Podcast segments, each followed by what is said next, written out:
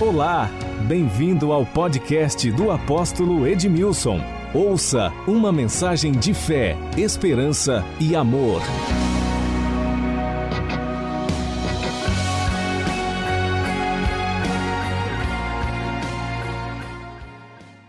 Isaías 43, 26 diz assim: Procura lembrar-me, entremos juntos em juízo, apresenta as tuas razões para que te possas justificar.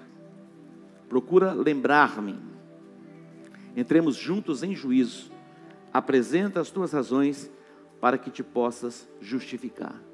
Quem que está autorizando você a trazer à memória algo?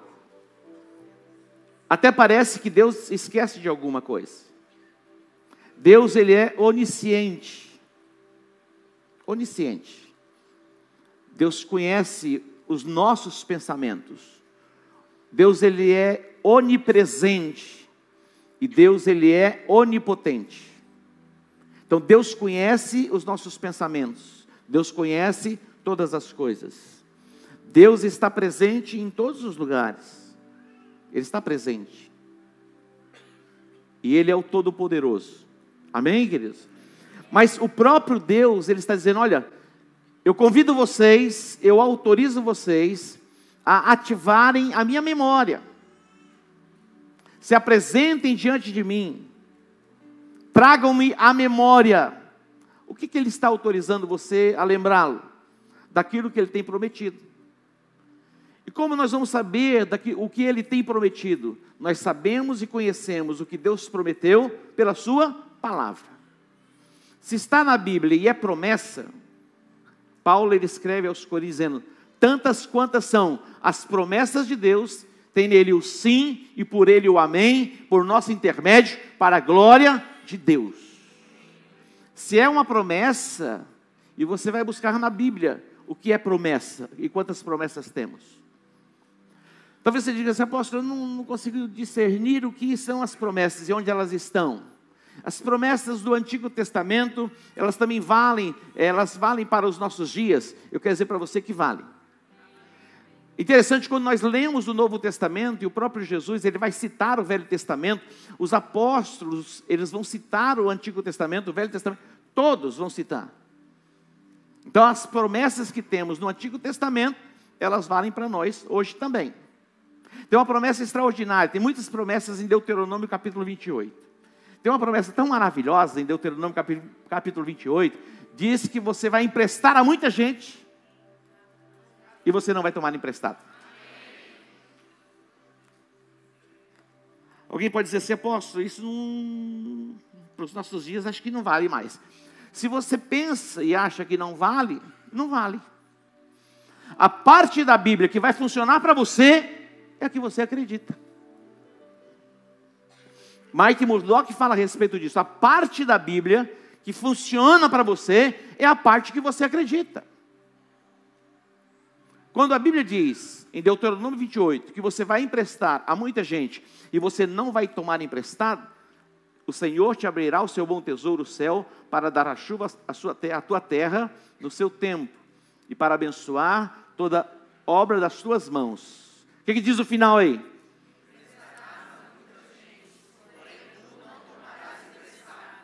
Repete o finalzinho novamente. Aí alguém pode dizer, emprestará, está falando do outro. Então, toma posse para você. Eu emprestarei a muita gente e não tomarei emprestado. Tem gente. Diga, eu emprestarei a muita gente eu não tomarei emprestado. É interessante, alguém vai dizer assim, apóstolo, essa não é a minha realidade, então não posso fazer esta confissão. A Bíblia tem resposta para tudo. A Bíblia diz que Deus chama a existência as coisas que não são como se já. Deus chama o quê? O quê? As coisas que não são. É possível que hoje você esteja no negativo. É possível que hoje você esteja tomando emprestado, mas se Deus chama a existência as coisas que não são como se já fosse, você já pode declarar: estou emprestando a muita gente, não estou tomando emprestado. Eu estava no Los Angeles vendo a obra, eu e o bispo e o arquiteto, e chegou dois senhores, um de 81 anos e outro de 80 anos, irmãos. Estavam transportando algo para a construção. E ele, ele me reconheceu. Ele falou, mas você não é da igreja evangélica em Campo Grande? Era evangélica em Campo Grande, ele falou assim. É, a igreja era evangélica em Campo Grande. Eu falei, era, é verdade, era. Mas agora é comunidade global. E ele ficou meio assim, por que a mudança de nome? Ele é evangélico.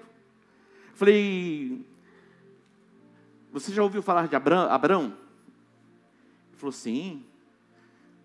Ele se chamava Abrão, e Deus mudou o nome dele. Qual é o nome que ele colocou em Abrão? Aí falou, Abraão. Eu falei, você sabe o que significa Abrão? Ele falou, não. Um, um senhor de 81 anos, 150 anos de crente, dá para saber, eu estou brincando. Ele disse, não. Por que, que Deus mudou o nome de Abrão para Abraão? Ele falou, não sei. Porque Abrão quer dizer pai exaltado. E Abraão quer dizer pai de nações. Você quer ser chamado de Abrão ou você quer ser chamado de Abraão? Você quer ser chamado de pai exaltado ou pai de nações? Mas acontece que Abrão, quando Deus falou com ele, ele tinha 75 anos, que ele seria pai de nações. E agora Deus vem mudar o nome dele quando ele tinha 99 anos. Quando Abraão, Abraão, Abraão tinha 99 anos, Deus veio a ele ele estava meio em crise. O corpo de Abraão já, já estava amortecido. Sara, quando Abraão casou com Sara, ela já era estéril. Agora imagina o ventre de uma mulher com 90 anos de idade. Mas Deus disse: Abraão, presta atenção. A partir de agora, você vai ter que mudar a confissão. E você não vai se chamar mais Abrão, mas Abraão. Que quer dizer Pai de nações. É uma linguagem do céu, que a mente natural não consegue compreender. Deus chamando a existência através da declaração, e nós também chamando a existência as coisas que não existem, como se já existissem. Então chegou a hora de mudar a sua confissão. Chegou a hora de você mudar a sua declaração profética em relação ao seu esposo em relação à sua esposa, em relação aos seus filhos, em relação à igreja, em relação à cidade, em relação à nação. Aquilo que nós estamos falando. E o diabo ele está incitando muitas pessoas para liberarem palavras mesmo de maldição sobre a, sobre a nação. E eu disse a ele então, olha, nós fizemos uma mudança de nome, de identidade. Igreja Evangélica em Campo Grande para Igreja Evangélica Comunidade Global. Eu disse: o senhor quer saber o que aconteceu em quatro anos?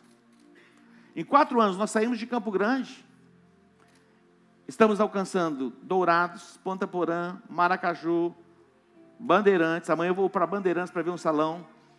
Quem, quem, quem vai comigo? Vai no Espírito comigo. Amanhã eu vou com o pastor Breno, o bispo de Bandeirantes. Ah. Eh, Jaraguari, Ribas do Rio Pardo, Palhoça, Ponta Porã, já falei. Vila Velha, Guarujá, Palhoça, Araraquara, Ponta Porã já falaram para mim aqui umas três vezes. você tem outra cidade para você falar? Sinop. Sinop. O que mais? Presidente, Presidente Prudente. Vila Velha, Maringá, Patagônia, Jardim, Miranda, oh, Afeganistão. Vocês querem saber quem vai para Los Angeles? Eu também quero. Pastora Érica, me ajuda em oração. Temos vários aí que podem ir, mas eu preciso do nome. E o Espírito Santo vai me dar o nome. Nós temos aqui os 300 valentes. Mas eu preciso do nome. Deus vai me dar o nome. Tem gente colocando já, olha, está aqui meu currículo. Não é pelo currículo, é por uma direção do Espírito. Nós vamos ter a pessoa certa lá, o casal certo, para ganhar aquele lugar. Procura lembrar-me, entremos juntos em juízo. Apresenta as tuas razões. Deus está autorizando você a ir diante dele, para trazer, despertá-lo na memória. Até parece que ele esquece de alguma coisa, Deus não se esquece de nada. Mas ele quer que você vá diante dele, fale para ele. É, é importante, vai circulando a sua Bíblia. Esse livro eu estou concluindo a segunda leitura, está todo riscado. A minha Bíblia está toda riscada.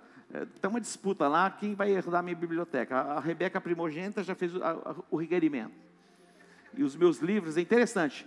É, é, hoje eu recebi um texto que fala a respeito do, da, da, da, família de os Oliveiras que vieram para o Brasil vindo de Portugal e fala que é da tribo de Levi. E o Levi olha lá e ele, ele olha na Bíblia e falou: Eu sou dessa tribo. E é dessa tribo mesmo. Procura lembrar-me, entremos juntos em juízo, apresenta as tuas razões. Toda palavra ela precisa ser ativada no mundo do espírito. E você está aqui para ativar isso. Quando Jacó saiu da casa dos seus pais, ele saiu debaixo de uma ameaça de morte. O Jacó chegou para o irmão dele e disse: Olha, o irmão estava com fome. Presta atenção. Homem, quando está com fome, ele não pensa muito. É verdade, meu irmão. Homem, quando está com fome, você entendeu? Quando ele quer comer alguma coisa, ele não pensa muito, não. Acaba fazendo besteira. Então, quando você estiver com fome, querendo comer alguma coisa, não tome decisões precipitadas. Pode ser a sua ruína. O Esaú saiu para o campo para caçar, porque o pai pediu que ele fosse e trouxesse algo para que ele pudesse comer. E assim que ele comesse, ele ia abençoá-lo. Olha isso. O pai já estava velho, chamou Esaú, ele era o primogênito, disse: Meu filho, e, e o Esaú era caçador. O Jacó, meu irmão, ficava sempre ali no colinho da mamãe. É assim o Jacó. E quando o pai chamou Esaú e disse a ele: Olha, sai, caça, e, e, e pega uma caça e, e, vem e faz um, é, um, um, um guisado. Obrigado. Para que eu possa comer e te abençoar. Ele foi. Meu irmão, a mãe de Jacó disse: Olha, chegou a hora. Vai lá e mata uns cabritos aí, vamos fazer algo, e você vai tomar o lugar do seu irmão. Montou aquela estratégia toda. Eles eram bem diferentes. O Esaú era peludo, a voz era diferente. O pai sentiu o cheiro da terra. E, mas o Esaú, o Jacó foi e fez rapidamente. Falou, mas que coisa, já trouxe tão rápido assim? O Jacó disse assim, é que Deus me abençoou. e ele entrou e tomou o lugar do seu irmão. E o pai o abençoou. Meu irmão, quando Esaú chegou do campo, faminto, desesperado, o Jacó tinha preparado um guisado saboroso. Os tomatezinhos, os pimentõezinhos. Pensa assim naquela coisa maravilhosa, que você entra assim no ambiente. Meu irmão, o tal do Isaú ficou desesperado. Falou, dá-me um pouco desse guisado. Ele falou o seguinte, chegou a hora. Se você me vender o direito da sua primogenitura, está resolvido. Sabe o que ele disse? Do que, que me adianta, do que me vale essa primogenitura? se eu estou aqui a ponto de morrer de fome. Preste atenção. Muitas vezes nós trocamos algo que está lá na frente por algo que está tão perto, para uma satisfação pessoal, e perdemos aquilo que está à frente, que é incomparavelmente melhor. O direito da primogenitura vinha sobre alguém que era o primogênito depois que o pai morresse. O pai morria, ele recebia a porção dobrada da herança, para começar. E depois ia reinar sobre todos os outros irmãos. Do que me adianta isso? Eu quero resolver meu problema agora. Não se precipite em nada. Amém? Não se precipite no namoro. Não se precipite no relacionamento. Não se precipite, não. Quem ama, espera. Aquela conversa vem lá, ah, você prova o seu amor para comigo. Espera. A benção vem de uma, porção, de uma forma dobrada. Ah, será que é assim mesmo? Pode acreditar que é assim. Quando ele viu que ele tinha tomado a bênção do pai, e ele chega do campo, ele falou: Mas eu já abençoei alguém. E o irmão tinha tomado lugar. Acho que ele falou baixinho, mas a mãe ouviu. Porque a mãe acho que ouve o coração, a, né, a batida. No dia em que meu pai morrer, eu vou matar Jacó. No dia que ele morrer. E não estavam distantes os dias. A mãe se apressou, chamou Jacó e falou o seguinte: ele vai te matar. Então vai para a casa de um parente. E ele vai lá para a casa de Labão. E lá ele se casa. Ele trabalhou sete anos para se casar com uma mulher chamada Raquel. Imagina, ele trabalhou sete anos. Ele falou, Glauber, eu vou trabalhar para você, mas eu quero trabalhar por Raquel. Fechado. Ele trabalhou sete anos, chegou a semana do dia do casamento. Fez uma festa, umas caipiroscas para cá, umas caipiroscas para lá. Escureceu, não tinha energia elétrica. Foram para a tenda. A noite de núpcias. Quando amanheceu o dia, meu irmão, estava tudo escuro.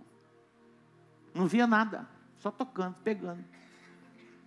Quando amanheceu o dia, ele olhou e falou: não é Raquel?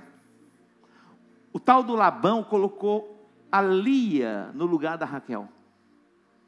E a Lia não era tão Lia assim, formosa assim, mas era uma mulher virtuosa. E ele saiu desesperado. Foi falar com o sogro, falou: "O que aconteceu?" É que você está um pouquinho alterado. E aqui o nosso costume é esse, é a nossa cultura.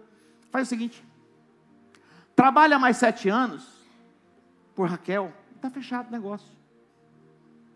E ele amava tanto Raquel que ele passaram sete anos rapidamente. Tomou Raquel. Foi enganado. Já começou os problemas para ele.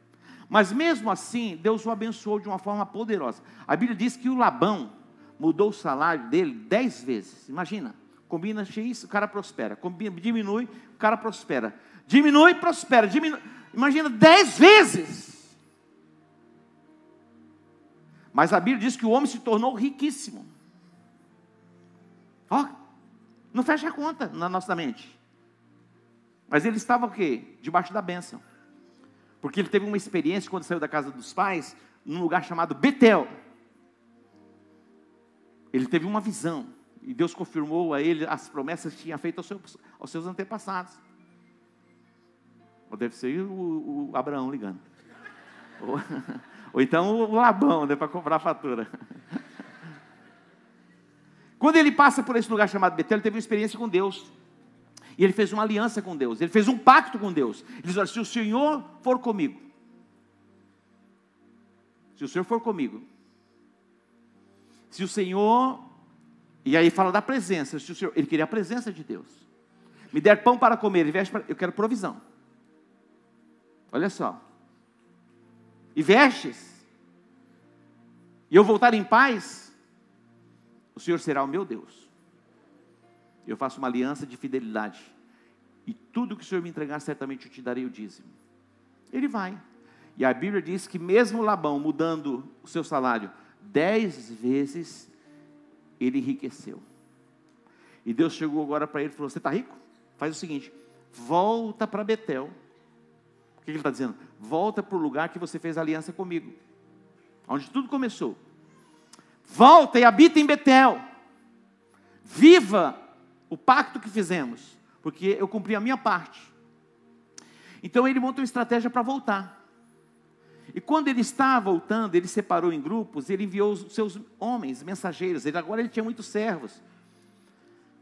Ele enviou mensageiros para que fossem até Esaú. E quando ele, eles vão, eles retornam e trazem a ele uma mensagem. Qual foi a mensagem? O teu irmão está vindo ao teu encontro. Mas ele não está vindo só. Ele está vindo com 400 homens, um exército. Aí, qual era a intenção do irmão? Matá-lo. Quem vai ao encontro de um irmão levando um exército? 400 homens. Agora observe, eu vou destacar para você na sua Bíblia, e eu quero que você abra aí. Vamos lá para Gênesis, capítulo 32. Gênesis 32. Olha que extraordinário. Traga a minha memória. É o tema da mensagem. Ative a minha memória. Faça-me lembrar. Desperta a minha memória. Apresenta as tuas razões para que te possas justificar. Foi o texto que eu li. Agora observe esse texto. Gênesis 32, verso 9. Quando Jacó ele está voltando, no versículo 1 você vai ler a história do retorno. Mas chega um momento que ele recebe a notícia que o seu irmão estava vindo ao seu encontro e ele ficou assustado, apavorado. Foi tomado pelo medo. Mas ele faz uma oração. Olha a oração que ele faz. E orou Jacó: Deus de meu pai Abraão e Deus de meu pai Isaque, ó Senhor que me disseste, aqui está a chave, torna a tua terra e a tua parentela, e te farei bem. Está dizendo, Deus, foi o Senhor que disse para que eu voltasse. E o Senhor disse que me faria bem. Ele está trazendo da Deus o quê? A memória. Aquilo que o próprio Deus disse a respeito dele. Agora observe o versículo 11. Ele continua orando. E ele diz: Livra-me das mãos de meu irmão Esaú porque eu o temo, para que não venha ele matar-me e as mães com os filhos. Mas o Senhor disse, ele repete, no versículo 12: O Senhor disse: Certamente eu te farei bem e dar-te-ei a descendência como areia do mar, que pela multidão não se pode contar. Ativação profética é você trazer à memória aquilo que Deus disse. Nós falamos das nossas debilidades, das nossas fragilidades, nós falamos dos nossos temores, mas nós não falamos aquilo que Deus disse. Jacó, ele traz a memória, ele diz: Eu estou voltando para a minha terra, porque o Senhor disse que o Senhor me faria bem. O meu coração foi tomado pelo temor, porque o meu irmão está vindo ao meu encontro com 400 homens, mas eu estou retornando porque o Senhor disse que me faria bem. Traga-me a memória, faça-me lembrar. Quando, quando chegou a pandemia, Deus tinha nos dado uma palavra, baseada em Gênesis capítulo 26, a experiência de Isaac, quando ele furava os poços. Ele cavou um poço e entulharam o poço dele. Ele cava mais outro poço e entulharam o outro poço. E havia contenda, guerras, mas ele não desistiu de cavar poços. E a Bíblia diz que ele cavou mais um poço e ele encontrou águas, ele deu o nome deste poço Reobote, que quer dizer amplitude. Em 2019 para 2020, fechando o ano, Deus me deu esta palavra. 2020, o ano da tem expansão, amplitude. São três palavras que Deus nos deu. A primeira, Isaías 50, foi no ano 19. No 20 foi amplitude. Reobote.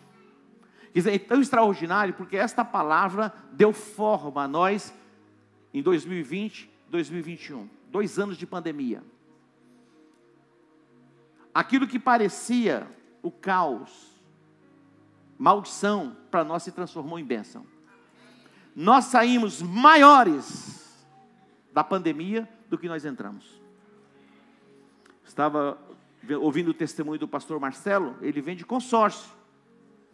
Imagina, dia 16 de março de 2020, foi o primeiro lockdown. Meu irmão, quem, quem vende, quem estava com supermercados, os supermercados bombaram. As farmácias nunca venderam tanto. Mas vender consórcio, meu irmão, em tempo de pandemia. Eu me lembro que eu estive com eles na empresa, orando com eles. Eram dias tensos. Mas eles disseram: Nós crescemos 33% no tempo da pandemia. Por causa de uma palavra. E a empresa deles se chama Reobot. Você pode dar um aplauso, Senhor? Fiz uma propaganda, hein, Marcelo? Ele ministra no nosso Global Business.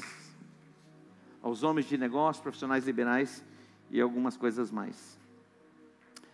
Quando nós olhamos o livro do profeta Joel, ele diz assim: Forjar espadas das vossas relhas. Eu gosto muito deste texto forjar espadas das vossas relhas, lanças das vossas podadeiras. Digo fraco, eu sou forte. Outro dia, meu irmão, me peguei falando comigo mesmo, já testemunhei isso aqui. Eu falei para o meu corpo: você não manda mais em mim, eu mando em você. E a partir de agora você vai para a academia. Vocês não perceberam? Quando ele falou na oração lá, quem vai para fortalecer os bichos, se tiver que pegar alguma coisa, quem vai pegar é ele. E eu falei, estou aí, ó. Eu ordenei para o meu corpo. Você não manda em mim. Joey manda em você. Meu irmão, e eu quando eu percebi, eu falei, o que eu estou falando? Eu falei umas três vezes. Você não manda em mim, eu mando em você. E a partir de agora vai ser assim. Os invejosos não falam amém, só os. Diga para o seu corpo: você não manda em mim. Eu mando em você. Forjar espadas das vossas redes. Irmão, forjar algo não é brincadeira, não. Imagina: fogo, ferro, a marreta e a bigorna. Você pega um metal, você vai transformando o metal no que você quer que aquilo seja transformado. Quando diz assim, forjar espadas das vossas relhas, porque a tendência natural nossa é falar das nossas debilidades, das nossas fraquezas, das nossas impossibilidades. Quando Israel foi conquistar a terra, dez homens se uniram para infamar a terra. Não tem como entrar nessa terra, não tem como conquistar esse território. Essa terra é terra de gigantes, é terra que devora os seus moradores. Ó, nós nos vemos como, como gafanhotos, olha como eles se viam. Nós nos vemos como gafanhotos, eles nos veem como gafanhotos, cheio de mimimi. Você conhece alguém assim? Vamos, para de mimimi. Dá uma respirada fundo. Faz assim. Meu irmão, você faz assim, vai no cérebro o oxigênio. Você ouviu falando da postura da oração? Eu entrei numa igreja no Peru, uma igreja católica, eu gosto de entrar em igreja, para observar. E uma igreja antiga, não tinha ninguém na igreja. Estava eu, o Eli e mais um pastor que foi comigo. Eu cheguei na igreja, eu sentei no os banco, a igreja católica geralmente é banco. Meu irmão, eu, dei uma, eu só dei uma relaxada assim. E contemplando. Abri os braços. Quando eu abri os braços, meu irmão, o ninja apareceu. Eu não sei de onde ele saiu. Deu um tapa nos meus, ombros e falou: Postura! Lembrei do. Ah, postura, meu jovem. Eu assustei. Falou de a postura na igreja. Meu irmão, tem postura para você receber. Tem postura até para receber. É verdade. A postura para oração. A Bíblia diz que Daniel, ele orava três vezes ao dia de joelho, ele voltado para Jerusalém, a janela aberta. Mas por que tem que ter aberta a janela para Jerusalém? Porque está formando algo na mente dele, está contemplando e vendo a cidade de Jerusalém. É uma coisa, isso, fala assim, não tem sentido, isso é misticismo. É que ele abria as janelas e eu acredito que a, a imaginação dele saía pelas janelas, ele via a cidade restaurada. Ele estava lá como cativo, escravo. O cara se tornou como que primeiro-ministro. Ó. Postura. O cara vai governar a Babilônia. Você pode governar na Babilônia. Você pode governar e exercer autoridade nesse sistema todo doido aí, ó. Você vive muitas vezes como um oprimido, subjugado. Meu irmão, eu, assuma a sua identidade. Assuma a sua identidade. Quando você assume a sua identidade, vão te respeitar. Quando se for mais ou menos assim, ninguém respeita, não.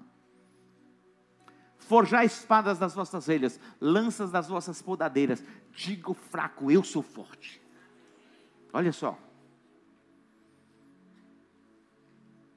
Eu tenho muitas coisas extraordinárias para compartilhar. Vou deixar para a semana que vem. A Cirlei não está aqui, né? Nina, você sabe da minha agenda semana que vem? Vou estar por aqui? Você não sabe, né?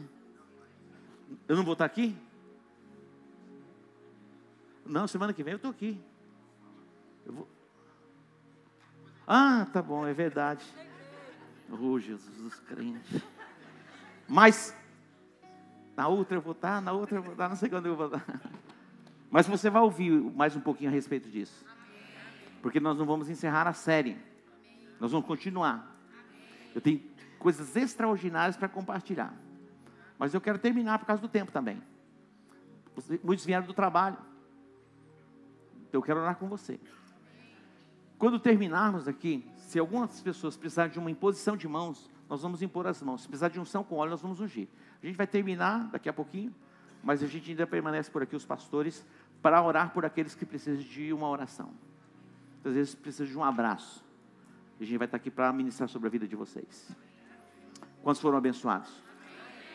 Dá um toque assim na sua memória. Deus está dizendo: ative a, a minha memória.